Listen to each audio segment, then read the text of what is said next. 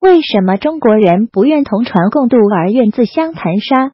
作者胡杜杜。昨天无意间看见崔健老师的一段访谈录，崔老师表达的主要观点如下：一、政治精英与财富精英已经被整肃的差不多了，该轮到艺术家们适时的站出来填补这项真空了。二、一帮以研究域名术为己任的体制内专家。居然够胆指责歌唱家不该越界谈社会问题，这究竟是哪门子逻辑？在胡杜杜看来，中国人积郁成疾数千年积累出来的最大特色，居然是一擅长内斗，二善于折腾自己的人。中国若想实现强势崛起，就必须摆脱这些固有的顽疾。网络上总有这样一帮人。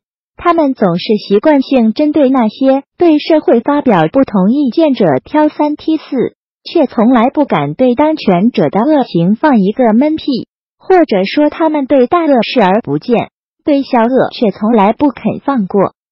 和珅家私藏多金妻妾成群私生子成堆，他认为理所应当。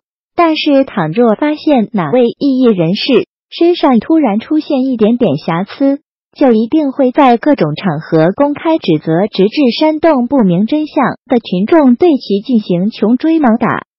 眼看着帆船沉船在即，赵贵翁家的吉月弃船逃遁，所谓的猛士们非但不求同船共渡，反而极尽所能的对那些正在摆正航向摆渡者、拯救危亡的勇士下手，操起石头将他们砸得头破血流。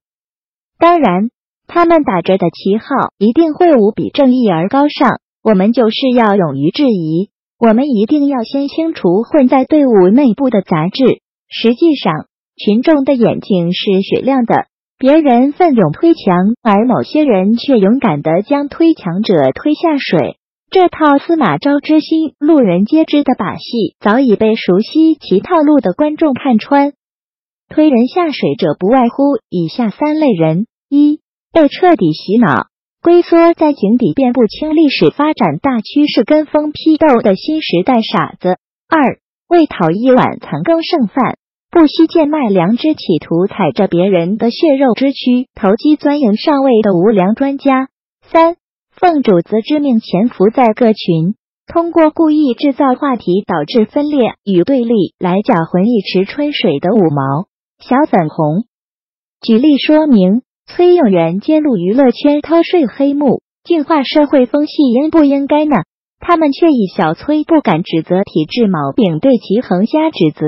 胡杜杜坚定的挑战体制弊端，不过为生活所逼，在文章后面附了个小小的赞赏码。他们又认为此人写文章不过是为了出名赚钱。无数勇士走上街头，被判刑入狱，有人在网络上为他们募捐筹措一点牢饭钱。他们又指责这些人是为了骗捐。总之，但凡不甘为奴、勇于抗争者，都不是什么好鸟。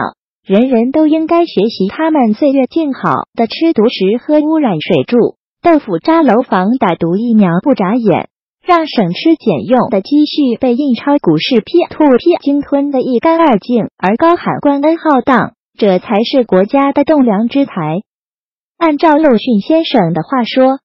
这群终于坐稳了奴隶的人，实在是应该感激涕零的感谢稳定了。不过非常可惜，就算你自认是赵家的栋梁，赵氏却一直将你视为韭菜，收割起来毫不手软，绝不会因为你的效忠而将你保留为珍稀独苗。连诺奖获得者莫言大师都被 P Two P 干掉三百八十万。何况我们这些身处社会底层的小鱼小虾灾，能让你多活一秒，都是对你莫大的恩赐啊！大家都身处同一条即将倾覆沉没的破航船上，本应该同舟共济，相互鼓励扶持着拯救危船才对。但是不借，在某些别有用心的人眼里，在大船沉没之前。不斗过你死我活，分出个胜负来，就不足以彰显在中国人的优越性来；不抓住沉船的机会，搞些多难兴邦的房中秘术，加速沉船速度，就不足以彰显苟活的全部意义来。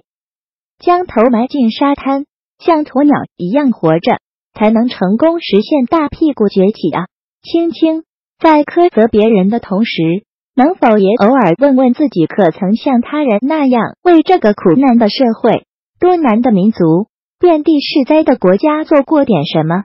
如果你什么都没做，却总是试图通过去挑那些走在你前面的人的毛病来达到扬名立万的目的，借助污蔑、抹黑、造谣的方式来打击勇士斗士们，来表达自己有多么大无畏。请问你究竟是何居心？这年头，谁敢说自己没有沾染一点坏毛病？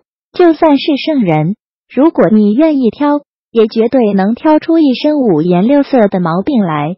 对待那些为你请命、勇于呐喊与抗争的人，在他们遭遇打压、折磨与酷刑的时候，为什么就不能多一份同情与宽容？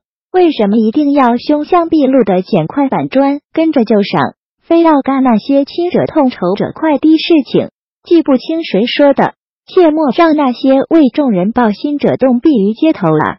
体制内就没有好人？毛于是、资中云、贺卫方。袁腾飞、秦晖、柴静、袁立、崔永元，谁敢说他们不是好人？我敢保证，即使在如此空前绝后的残酷高压下，大多数的体制内人士仍然会坚守着自己的良知底线，即使不敢站出来发生抗争，但是也绝对不会助纣为虐。相反，反倒是那些打着各种正义大旗的鼠辈。在欲做奴才走狗而不得的长姿势的充当赵家的奴才与帮凶，在坐稳了奴隶者眼中，唯一还能令他们兴奋，能证明他们在积极追求上进、实现人生自我价值的方式，就是踩着同类的血肉之躯往上爬。这些能够从不同角度表演雕飞盘绝技的刁钻客，唯有在感觉最安全的才最敢下狠口。此国之所以万事不进步，就是因为这个社会永远容不下任何有独立思想的人出现一位灭一位，必欲除之而后快。从某种意义上来讲，集体的平庸之恶，甚至超越专制之恶，毛狗们才是将人才推向坟墓的真正的操刀手，亲自活埋英雄的刽子手。陈佩斯就是必须要有人发声，必须要有人说。否则的话，五十年后、一百年后，后人看我们今天祖先是这么生存的，他们会愤怒。他们愤怒的不是强权，而是愤怒每一个接受强权的人。我们的后代一定会为我们今天的所作所为感到丢脸。我会尽量争取不要让后人来嘲笑我。所以，为了不被后人嘲笑。我们就必须忍受居心不良者、用心险恶者的嘲笑，勇敢上路，砥砺奋进，为拯救沉船而努力，绝不向邪恶势力妥协。无论什么社会，总需要一批有良知、有责任、有担当和使命感的人站起来，挺身而出，为个人的自由和尊严，为国家和社会的公平、平等、正义而战。崔永元。让我们一起爱这个国家，爱这个国家最好的方式就是让它变好。所以，我们看到一些问题就要提出来，哪怕一时不被理解，哪怕受了委屈，我们仍要坚定的去做，去捍卫某些不可丢失的东西。最后，提醒每位推强者谨记的是：你人再好，也不是每个人都会喜欢你，有人羡慕你，也有人讨厌你。有人嫉妒你，也有人看不起你。生活往往就是这样，你所做的一切不可能让每个人都满意。不要为了刻意去讨好别人而丢失了自己的本性，不要丧失自己长期坚守的原则和自尊，否则你会沦为与他们一样的平庸之恶。既然上帝选择了你，历史选择了你，越来越多的人理解你，那就抛弃包袱。轻装上阵，与庞然怪物奋战到底吧！哭过流言蜚语，只不过是你浩瀚人生中必须经历的第一步而已。既然选择了远方，就必须做好承担疾风暴雨的准备。曼德拉背负了整整三十年的牢狱之灾，马丁路德金至少十次被投进监狱。遭遇过无数次恐吓与袭击。与这些伟大的先行者相比，我们所做的是不是太少了？